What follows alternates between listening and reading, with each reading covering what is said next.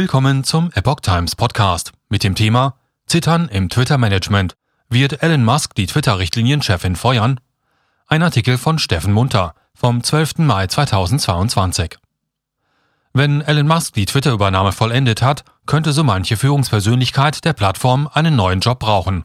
Der Tesla-Chef hatte bei der Übernahmeankündigung versprochen, Twitter wieder zu einem Ort der Meinungsfreiheit zu machen.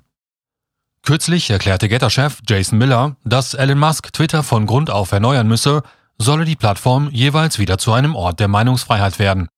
Dies nannte Miller jedoch ein nahezu unmögliches Unterfangen, weil man dann seiner Ansicht nach fast die gesamte Belegschaft auswechseln müsse, vom Top-Management bis hin zu den Programmierern, KI-Designern und den Algorithmenbauern. Wird Musk Twitter-Top-Anwältin feuern? Über eine dieser möglichen personellen Veränderungen bei Twitter schreibt die New York Post. In dem Bericht geht es um die amerikanische Rechtsanwältin Vijaya Geddy, die bei Twitter als Top-Rechtsberaterin und Leiterin der Abteilung Recht, Politik und Vertrauen tätig ist.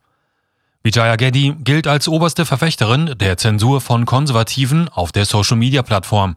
Sie habe im vergangenen Jahr bei Twitter 17 Millionen US-Dollar verdient. Die Spekulation, Getty könnte zu jenen hochbezahlten Führungskräften bei Twitter gehören, die ihren Job verlieren könnten, wenn Elon Musk die Übernahme vollendet.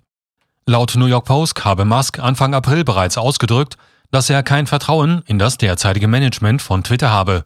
Für Vijaya Getty könnte dies das ausbedeuten. Allerdings werde die Anwältin dennoch ein Abfindungspaket im Wert von 12,5 Millionen US-Dollar bekommen, was auch die beschleunigte Freigabe eines Haufens von ihr angesammelter Twitter-Aktien beinhalte so das Blatt. Demnach kritisierte Elon Musk Getty und Twitter wegen blockierter Links der New York Post zu Berichterstattung über den ominösen Laptop, der mutmaßlich Hunter Biden gehört. Musk hatte die Blockade als offensichtlich unglaublich unangemessen bezeichnet. Nach Angaben der einflussreichen US-Tageszeitung Politico hat Gaddy gleich nach Bekanntwerden des Twitter-Deals von Musk ein virtuelles Treffen ihres Richtlinienteams einberufen und erhebliche Unsicherheiten darüber geäußert, wie das Unternehmen unter der Führung von Musk aussehen werde.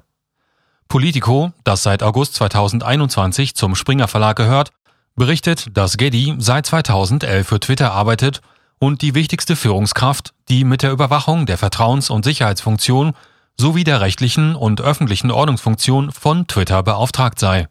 Sie sei auch daran beteiligt gewesen, den ehemaligen US-Präsidenten Donald Trump noch während dessen Amtszeit von Twitter zu verbannen. Kurz nachdem der Milliardär Elon Musk die mächtige Social-Media-Plattform gekauft hatte, berief die Top-Twitter-Anwältin Vijaya Geddy ein virtuelles Treffen mit den von ihr beaufsichtigten Richtlinien und Rechtteams ein, um zu besprechen, was die neue Eigentümerschaft für sie bedeuten könnte. Machen Sie alles öffentlich. Der republikanische US-Senator und ehemalige Generalstaatsanwalt von Missouri, Josh Hawley, schlug in einem offiziellen Schreiben an Elon Musk vor, dass dieser in Büchern nachschlage, wen Twitter gesperrt hat wen Twitter suspendiert hat, wen sie gedrosselt haben und wer für die ungeheuerliche Zensur der Laptop-Berichterstattung von Hunter Biden verantwortlich war. So Hawley. Der US-Senator forderte Musk dazu auf, machen Sie alles öffentlich. So Hawleys Twitter-Kommentar dazu. 44 Milliarden für die Meinungsfreiheit. Tesla-Chef Elon Musk hatte nach seinem 44 Millionen Dollar Deal im April zum Erwerb von Twitter angekündigt, die Einhaltung der Meinungsfreiheit auf der Plattform wiederherzustellen. Die freie Meinungsäußerung ist das Fundament einer funktionierenden Demokratie, erklärte er. Und Twitter ist der digitale Ort, an dem Themen debattiert werden, die von grundlegender Bedeutung für die Zukunft der Menschheit sind. So Musk. Dabei machte er auf Twitter deutlich, dass auch die Meinungsfreiheit ihre Grenzen hat. Mit Meinungsfreiheit meine ich einfach das, was dem Gesetz entspricht. Ich bin gegen Zensur, die weit über das Gesetz hinausgeht schrieb er. Doch diese Ansichten werden offenbar nicht von jedem geteilt. Die extreme Antikörperreaktion derjenigen, die die Meinungsfreiheit fürchten, sagt alles, so Musk. Möglicherweise spielte Musk damit auf die politische Vereinnahmung des Mikroblogger-Dienstes an.